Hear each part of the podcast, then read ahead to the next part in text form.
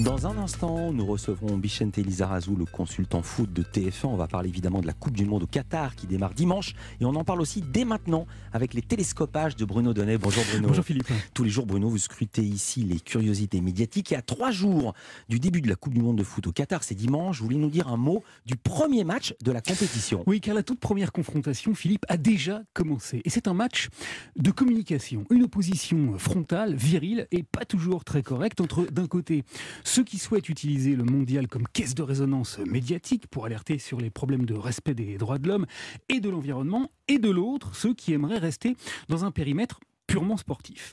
Et pour vous montrer que les tacles peuvent être extrêmement appuyés, il faut que je vous fasse entendre ce sur quoi je suis tombé avant-hier dans le 20h de France 2. Une équipe de la chaîne était au Qatar et alors qu'elle donnait la parole à l'ingénieur qui a conçu le système de climatisation des stades à ciel ouvert et ultra polluant, voici la contre-attaque que j'ai brutalement entendue. En France, de nombreux citoyens âgés sont morts récemment à cause de vagues de chaleur, je crois.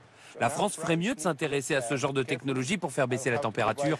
Evlan, le Qatar a choisi de renvoyer la France dans ses buts et de lui balancer ses vieux morts des suites des épisodes de canicule prétendument mal gérés. Le niveau de cynisme était spectaculaire, mais le match sur le terrain de la communication bel et bien commencé. Alors, comment faire? Comment réagir dans une pareille partie? Eh bien, il y a eu ces derniers jours deux attitudes, deux styles de jeu radicalement opposés, et ce télescopage-là m'a beaucoup intéressé. Mardi, interrogé en pleine conférence de presse par un journaliste du Parisien au sujet de la possibilité de porter un brassard arc-en-ciel pendant les matchs, c'est-à-dire de montrer sa solidarité avec les homosexuels passibles d'emprisonnement au Qatar, le gardien de but de l'équipe de France, Hugo Lloris, a répondu ceci.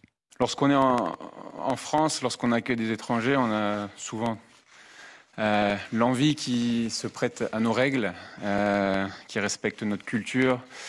Euh, et j'en ferai de même euh, lorsque j'irai au Qatar, tout simplement. Le portier des Bleus a choisi de claquer la porte sur les doigts de tous ceux qui attendaient qu'il profite de l'exposition planétaire dont les champions du monde en titre vont bénéficier pour afficher une opposition visible au débordement du Qatar. Pas de polémique donc, et profil bas. Mais hier soir, télescopage. Figurez-vous que je suis tombé sur un tweet signé Samuel Etienne. Bonne réponse.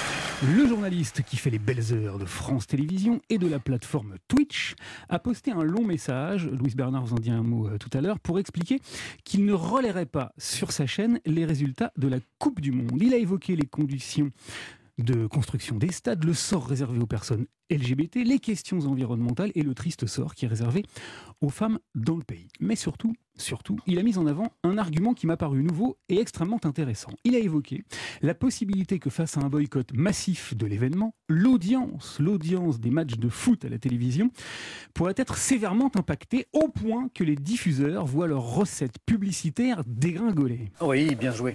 Et il a terminé en concluant que face à pareille situation, la FIFA, la Fédération internationale de football, celle-là même qui a attribué l'organisation de la Coupe du Monde au Qatar, The winner to organize the 2022 FIFA World Cup is Qatar. y réfléchirait peut-être à deux fois avant de s'asseoir sur le respect des droits de l'homme et de l'environnement, avant d'attribuer l'organisation de sa prochaine Coupe du Monde à n'importe qui. Lumineuse analyse qui méritait une plus grande audience. Merci beaucoup Bruno Donnet, ça ne pouvait pas mieux tomber. On va continuer à parler foot avec Bichente Lizarazu, je le précise.